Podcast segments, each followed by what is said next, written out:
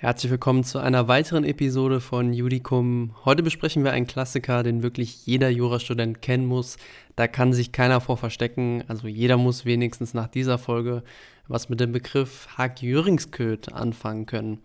Noah, du kennst den Begriff sicherlich, aber du hast, soweit ich weiß, bisher noch keine Nachhilfestunden in Norwegisch genommen, oder? Ähm, in meinen Sprachkenntnissen bilden sich sehr viele äh, Sprachen ab, aber Norwegisch ist natürlich leider kein Teil davon. Okay. Aber ich hoffe natürlich, du wirst es mir erklären jetzt hier.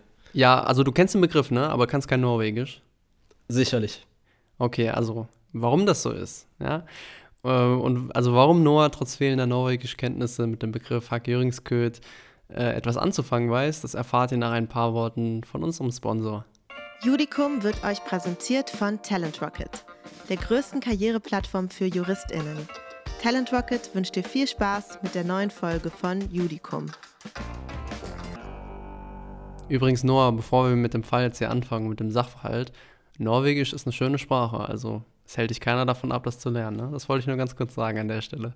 Okay. Ähm, Kannst du Norwegisch? Ich äh, kann ein Wort auf Norwegisch. Okay.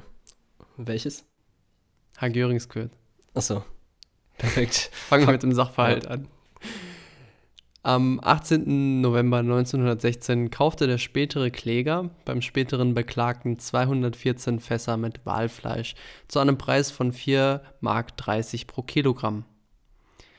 Das Walfleisch sollte mit einem Dampfer aus Norwegen kommen, weshalb die beiden bei ihrer Abrede das Wort Hackjöringsköt verwendeten. Also 214 Fass Hackjöringsköt bitte. Das war sozusagen der, der Marsch, ne, nach dem es gehen sollte. Was die beiden aber nicht wussten, Hagjörungsköt ist gar nicht norwegisch für Walfleisch, sondern für Haifleisch, genauer gesagt für Grönland-Haifleisch. Wenig später bezahlte der Kläger gegen Aushändigung der Dokumente das Fleisch und freute sich auf die Lieferung, die bald eintreffen sollte. Nun kam aber in Deutschland natürlich Haifleisch an, also tatsächlich Hagjöringsköt, was jedoch ein erhebliches Problem zur damaligen Zeit darstellte. Haifleisch unterlag nämlich Einfuhrbeschränkungen, weshalb das Hack-Göringsköt beim Eintreffen im Hamburger Hafen von der staatlichen Zentraleinkaufsgesellschaft beschlagnahmt wurde. Dem Kläger wurde für das Fleisch dann ein erheblich niedriger Übernahmepreis als der ursprüngliche Kaufpreis gezahlt. Deshalb wandte er sich nun dem Gerichtsweg zu, um den Beklagten, also den Verkäufer des Hack-Göringsköt, für die Differenz des Kaufpreises in Anspruch zu nehmen. Das waren ungefähr 47.000 Mark. Das Verfahren begann damals vor dem Landgericht Hamburg, welches dem Kläger den Anspruch auch zugestand. Auch das OLG Hamburg und schließlich das Reichsgericht befanden, dass dem Kläger der Anspruch zusteht. Aber warum jetzt eigentlich? Wir müssen uns an dieser Stelle jetzt einmal überlegen, was eigentlich der springende Punkt in diesem Verfahren war. Oder jedenfalls welcher für uns heute noch relevant ist. Es ging damals nämlich unter anderem noch um den alten Paragraphen 459 BGB, der den Begriff des Fehlers bei der Lieferung einer gekauften Sache enthielt. Hiernach haftete der Verkäufer dem Käufer damals noch dafür, dass die Sache bei Gefahrübergang nicht mit Fehlern behaftet war. In der Form gibt es den Paragraphen 459 BGB heute aber gar nicht mehr, weshalb sich diese Frage hier jetzt gar nicht stellt. Aus heutiger Perspektive ist daher vor allem eine Frage interessant. Ist zwischen den Parteien ein Kaufvertrag über 214 Fass Hack-Göringskö zustande gekommen, mit der Folge, dass die tatsächlich gelieferten 214 Fass Hack-Göringskö vertragsgemäß waren. Denn wenn das Hack-Göringskö vertragsgemäß geliefert wurde, ja, dann ist es wohl das Problem des Klägers, dass es Einfuhrbeschränkungen gab. Geschuldet war immerhin nur die Lieferung per Dampfer. Was wäre jetzt aber, wenn die Parteien einen Vertrag über Walfleisch, also eben nicht Hack-Göringskö, geschlossen haben? Noah, was würdest du da sagen? Dann wäre das Hackjöringsköt, was ja Haifleisch ist, nicht die richtige Ware gewesen. Genau, und infolgedessen wären die 47.000 Mark Differenz von dem Verkäufer bzw. dem Beklagten hier zu tragen. Denn er hätte dem Kläger Walfleisch geschuldet, was der Kläger ohne Beschlagnahme zu dem entsprechend höheren Preis hätte verkaufen können. Worüber haben die Parteien also jetzt einen Vertrag geschlossen? Walfleisch oder Hackjöringsköt? Das Reichsgericht hat zur Beantwortung dieser Frage einen heute sehr bekannten Grundsatz angewandt. Falsa demonstratio non nocet. Noah, du kannst schon Norwegisch, kannst du jetzt auch hier Lateinisch ein bisschen? Falschbezeichnung schadet nicht, ist, glaube ich, die äh, genaue Übersetzung. Genau. Aber was bedeutet das nun für den Fall? Wir erinnern uns, sowohl der Kläger als auch der Beklagte dachten, dass Hack Jöringsköld norwegisch für Walfleisch ist. Sie haben also auf dem Papier zwar eine Vereinbarung über Haifleisch getroffen, tatsächlich hatten sie jedoch in ihren Köpfen den übereinstimmenden Willen, dass Walfleisch verkauft wird.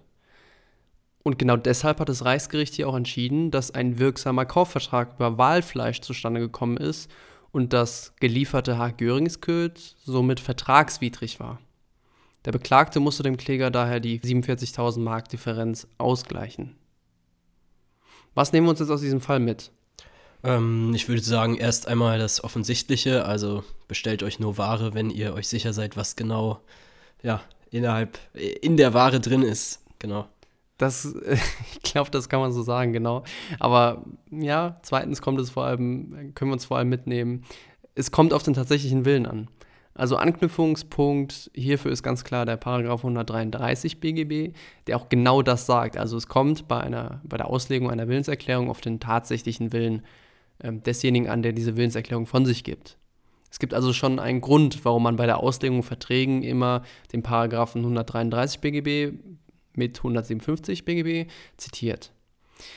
Der Grundsatz falsa demonstratio non nocet muss hierbei abstrakt verinnerlicht werden, denn man muss sagen, in Klausuren bekommt ihr so gut wie nie den Lehrbuchfall vorgelegt, sondern eigentlich ist ein Teil der Klausurleistung oft auch die Erkenntnis, dass überhaupt ein Fall des Falls der Demonstration Non-No-Cat vorliegt. Das ist nicht immer so leicht erkennbar. Und genau dieses Thema wird übrigens auch gerne bei der Abgrenzung zwischen Anfechtungs- und Gewährleistungsrechten behandelt. Ja, und das war schon aus der heutigen Folge. Ein absoluter Klassiker, ein absoluter Grundsatz. Den müsst ihr euch verinnerlichen, wenn ihr noch am Anfang des Studiums seid.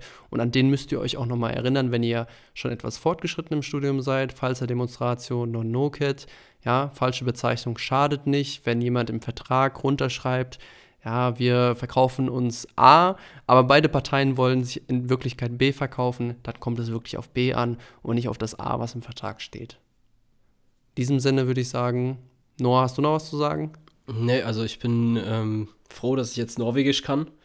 Und ja, danke für die Lehrstunde. Ich werde mir die Folge wahrscheinlich auch im Nachgang noch ein paar Mal anhören, weil das ist einfach eins der Basics, die man können muss im BGB AT. Äh, vielen Dank ja. für, die, für den Vortrag. Du kannst dir auch für du kannst dir auch für das nächste Mal eine App runterladen, wo du ein bisschen Sprachen lernen kannst. Ich werde jetzt keine Namen nennen, aber du kannst ja dann Norwegisch einstellen und dann kannst du ja nächste Folge vielleicht ja. uns ein bisschen was Norwegisches mitbringen. Da haben bestimmt alle richtig Lust drauf und dann können wir den, den nächsten Sommer auf jeden Fall im schönen Norwegen verbringen. Okay, machen wir so. Ist ein Deal. In dem Sinne, wenn es euch gefallen hat, freuen wir uns über 5 Sterne auf Spotify oder Apple Podcasts und wir hören uns in der kommenden Folge wieder. Ciao.